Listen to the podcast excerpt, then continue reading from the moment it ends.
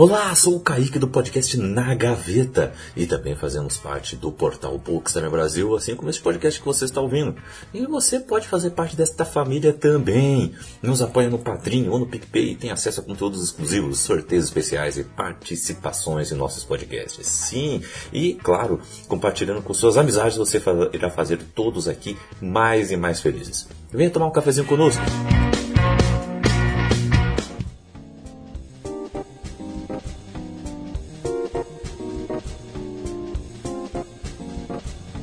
Olá, eu sou Michael Oliveira. Esse é mais um episódio do 24 Tênis pro Café. Hoje nós vamos falar do filme Pai e Filha de 1949, dirigido pelo Yasujiro Ozu, Ozu.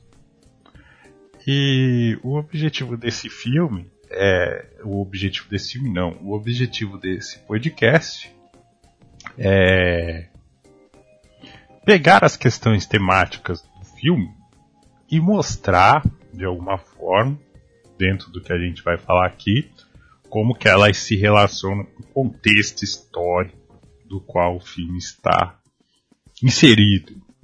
Porque uma coisa que a gente não deve menosprezar é o contexto histórico que o filme, que os diretores, que as pessoas que estão envolvidas naquele projeto estão passando.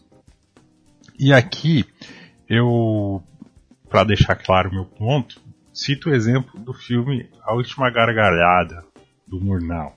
A Última Gargalhada, sem querer é, dar muito spoiler, embora seja difícil fugir disso, então já aviso que vai ter um spoilerzinho desse filme, mas sempre vale a pena você ir lá assistir para ver como você absorve o filme. Conta a história de um porteiro de um hotel de luxo, um hotel famoso, que ele tem muito orgulho de ser porteiro, ele tem muito orgulho de usar aquele uniforme, e em dado momento ele perde aquela posição, vai para um cargo que ele considera humilhante, e aí tem o desenrolar dessa história triste. E o filme mesmo, através do, do, do título ali, ele mostra que o autor do filme eh, considerou é, construiu um epílogo para fazer um final diferente para aquele personagem. E no fim, aí aqui entra a parte do, do spoiler, o personagem fica rico e acaba desfrutando da riqueza, vai no próprio hotel, ajuda as pessoas, enfim. É, e aí você pode achar, ah, que legal, foi um final para confortar o coração, para a gente sair com uma sensação melhor, que a história realmente estava muito triste, etc. Onde que entra o contexto histórico? Que na época do filme, a República de Weimar, né, na território conhecido como Alemanha, o filme ele é feito no entreguerras. O, a última gargalhada, ele é feito no entreguerras. E a Alemanha foi severamente punida no final da Primeira Guerra a arcar com vários custos. E fora, é, isso gerou vários transtornos, a própria destruição também que a guerra causou, a, a, essas crises gerou inflação, pobreza, é, desemprego, desigualdade, um, um, clima de desesperança. E dentro desse clima de desesperança existia pensamentos muito comuns, né, de, de, de sonhos, de ilusão, é, de desejo, de, de, de, eventualmente a pessoa que está em uma situação difícil é, ficar rica, percebe? É, é um, sonho, um desejo, isso estava é, é, permeando aquela sociedade de de repente, ah, tá difícil, mas eu sonho em ganhar muito dinheiro e etc. E o, o cinema não se furta de trazer essa discussão e acaba sendo colocada no próprio filme. É, é muito interessante isso. Bom, é, o que mais que a gente pode citar? E, e, são inúmeros os exemplos. Eu acho que ficou claro, né? Como o ambiente externo influencia no interno, que, no produto fechado ali, que, que é o filme, né? Que é exatamente o filme. O Bonnie Clyde também uh, é um exemplo uh, na questão da nova Hollywood, assim como o filme Easy Rider, né, o Sem Destino, que você tem uma nova geração que está questionando valores da geração passada. Através de comportamentos, através do visual, através dos gostos musicais, né? E isso também chega no cinema através de uma nova geração de diretores e os times grandiosos, né, de, de, de, muito custo de produção, eles estavam passando por fracassos de bilheteria e abriu espaço para uma nova geração que, dentro do contexto social que eu te falei, estava questionando os valores da antiga geração e eles levam isso para o cinema. E aí, inspirados em outros movimentos de vanguarda, como a própria novela Vague francesa, uh, aí surge nesse contexto que surge a nova Hollywood. Então, não tem como a gente falar de cinema sem falar de sociedade. Um outro exemplo, e a gente vai trazer no próximo episódio, é o filme documentário Cabra Marcado para Morrer. É, porque a gente também tem o Eles Não Usam Black Tie, que tem uma visão a respeito do período histórico ali do final da ditadura militar, e o Cabra Marcado para Morrer, ele pega dois períodos. Engraçado isso, o início do período militar e o final do período militar, já ali no governo Figueiredo. E a Elizabeth, né, é, do, que é a viúva, a Elizabeth Teixeira, né, que é a viúva do, do João Pedro, ela em determinado momento agradece ao governo Figueiredo pela abertura, né, contexto de viver a, a anistia e os perdões, e aí as pessoas puderam voltar para o Brasil. Então é uma questão interessante como as pessoas na época estão enxergando ali o governo militar. A gente sabe que o Brasil é um dos países que tratou de uma maneira bem soft, para não dizer outra coisa, a questão dos crimes cometidos na ditadura né, inclusive as implicações da lei da anistia, mas também, por outro lado, foi ela que possibilitou que a família, as famílias se reencontrassem. Né? Então é engraçado você ver é, como que é, a gente tem uma situação que ocorreu dentro da realidade e as várias perspectivas, como que as pessoas enxergam. De novo, como o externo afeta o interno. É essa a proposta do podcast hoje. E eu já faço uma ressalva aqui, porque eu não tenho um domínio assim da língua japonesa, então eu vou evitar, eu vou evitar é, o, pronunciar o nome de alguns personagens, até para não ficar uma pronúncia errada, algo inadequado. Eu acho bem desagradável isso eu vou tentar evitar. O que é o único que eu vou me arriscar a falar é o da protagonista do filme, né, que é a Noriko. Vou chamá-la assim, já peço desculpas se a pronúncia tiver errada. E também, obviamente, já fico alerta aqui de que teremos spoilers. Se você ficou interessado em assistir esse filme e quiser voltar depois, é um filme que está disponível aí no, no YouTube. Você pode encontrá-lo aí no YouTube com bastante tranquilidade. A plataforma aí aberta. Beleza? Então, vamos lá. Pai e filha, direção do Yasujiro Ozu. Em certo momento de pai e filha, dirigido por Yasujiro Ozu, o pai da personagem principal menciona uma preocupação comum dos próprios pais. Se as filhas ficam em casa e são solteiras, os pais se preocupam. Se vão se casar, os pais se sentem abandonados. O sentimento de abandono que seria, que seria presente em qualquer situação de filhos saindo de casa Aqui tem um contorno ainda mais intenso em relação às mudanças que irá provocar, já que o filme, e aqui inserindo a sinopse do Adoro Cinema, gira em torno de Noriko, 27 anos de idade, e vive com seu velho pai. Só que Noriko quer continuar cuidando do pai e vivendo com ele para que o velho homem não se sinta sozinho. Ele então vai fingir estar se casando de novo para que a filha não tenha culpa de se casar e ir embora de casa. Bom, O roteiro desse filme é do próprio Yasujiro Ozu e do Kogo Noda. Desculpa aí de novo se a pronúncia está errada. Eu falei que eu ia tentar evitar. É, vou evitar algumas, algumas que parecem mais fáceis eu vou falar, mas já com a ressalva de que tem grandes chances de estar tá errado. Enfim, mas nesse roteiro, nessa história, né, que o roteiro ele traz temas como amadurecimento, relações familiares, modernidade e tradição, que a gente vai dar uma atençãozinha especial, estágios da vida humana e o próprio conceito do que seria o amor, muito interessante. Isso mais lá no final do filme. Lançado em 1949, o filme faz parte de um gênero alcunhado no Ocidente, é, cuja tradução significa drama de gente comum. Nesse período, o Japão era ocupado pelas forças aliadas vencedoras da Segunda Guerra Mundial. Essa ocupação trouxe mudanças estruturais no país, como limitação do poder imperial e a implantação de uma democracia nos moldes ocidentais, democracia liberal. Para ficar claro.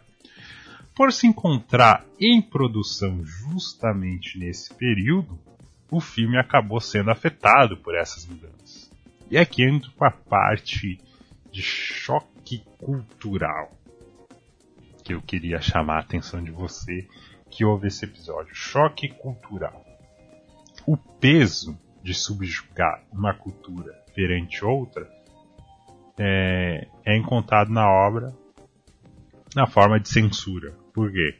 O filme foi censurado por diversos motivos. Destaque para o encontro de Noriko com um noivo prometido em um encontro arranjado. A decisão do casamento antes era coletiva e na versão final foi individualizada na protagonista.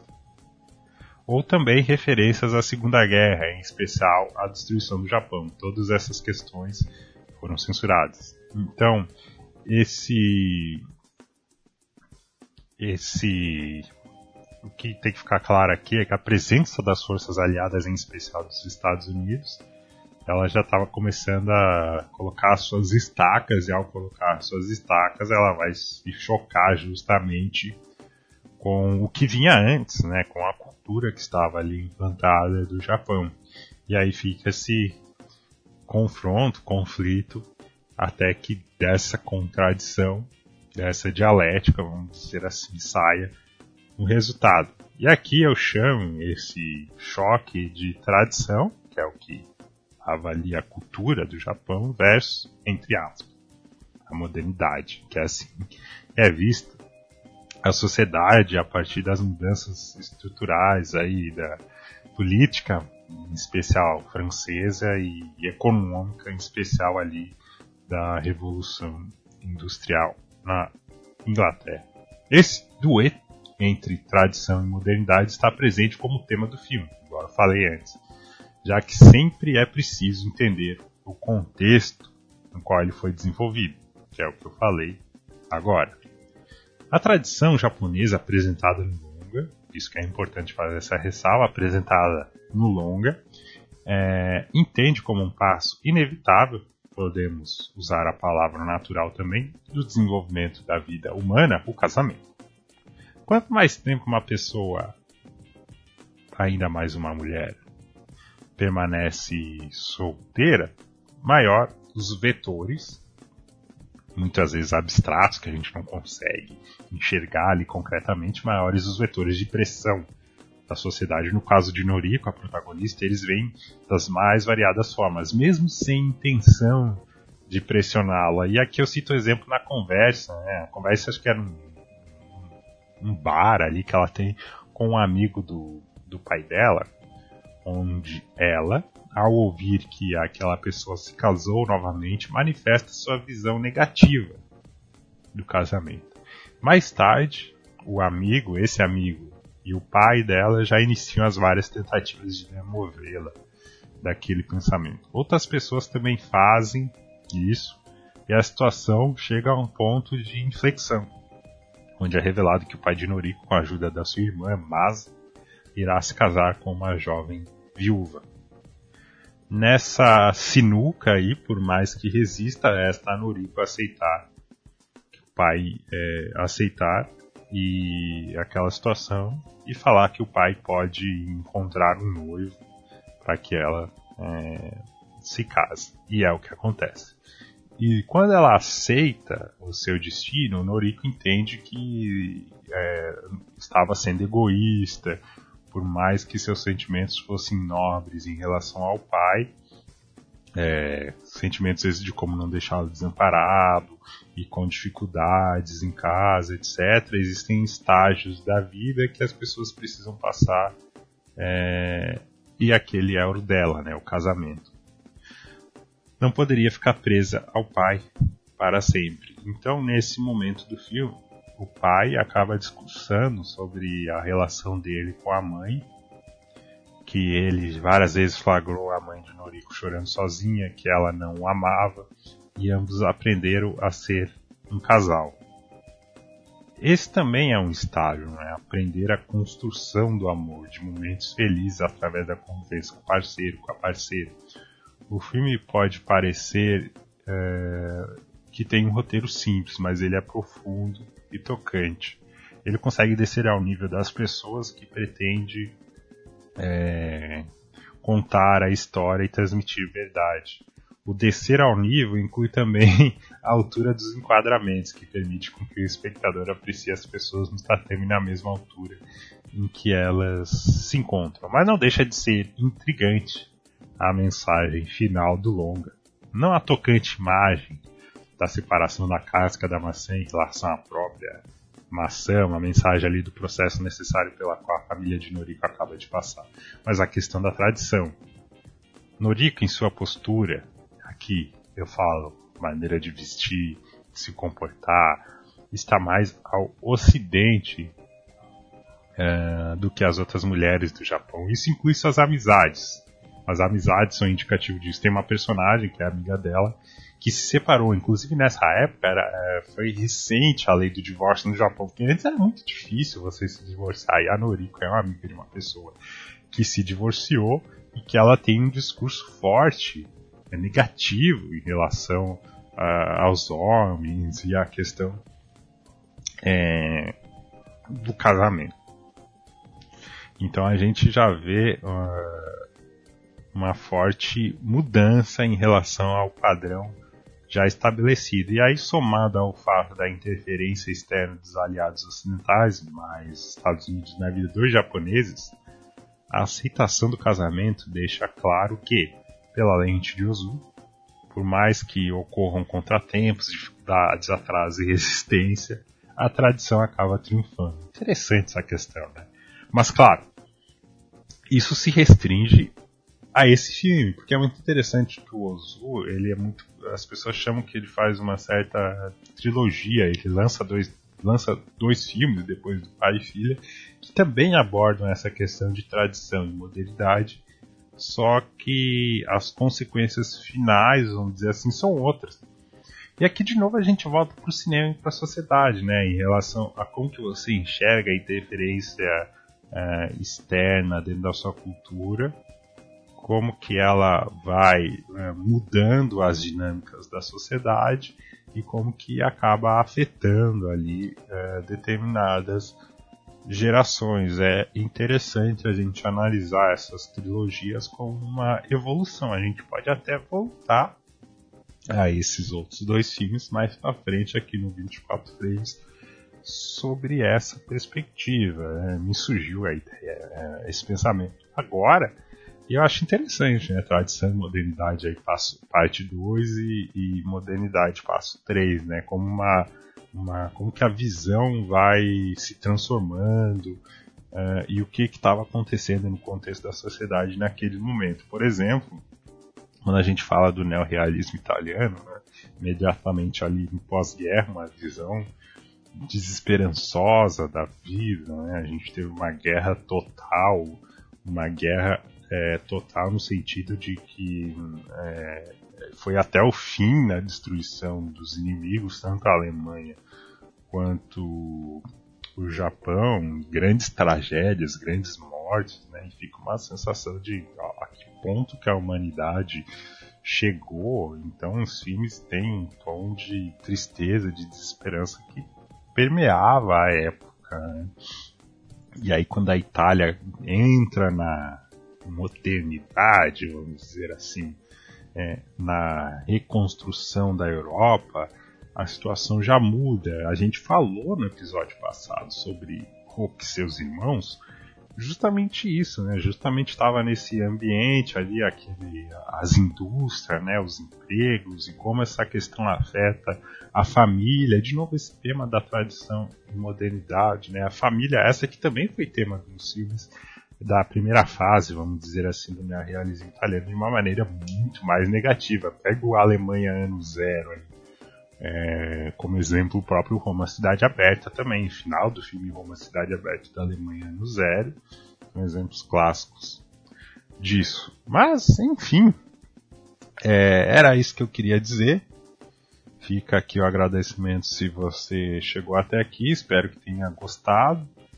Né? Estamos abertos aí para sugestão, crítica, elogio. Nós não temos problema algum nisso. Estamos aqui para atendê-los é, da melhor forma possível e sempre na medida do, do possível, né? um esforço máximo aí para levar uma perspectiva diferente, assim, né?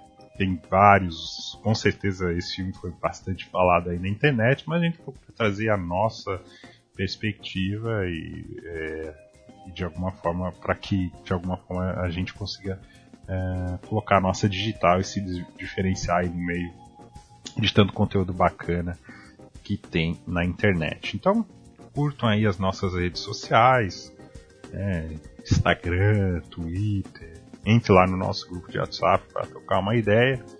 E se você gostou aí, está acompanhando o nosso trabalho, espero você no mês que vem para a gente falar sobre o filme nacional brasileiro clássico Cabra Marcado para Morrer. Um abraço, se cuide, né? Estamos em tempos difíceis aí e só o fato de a gente estar tá aqui falando com saúde já é um privilégio, então se cuide e até a próxima.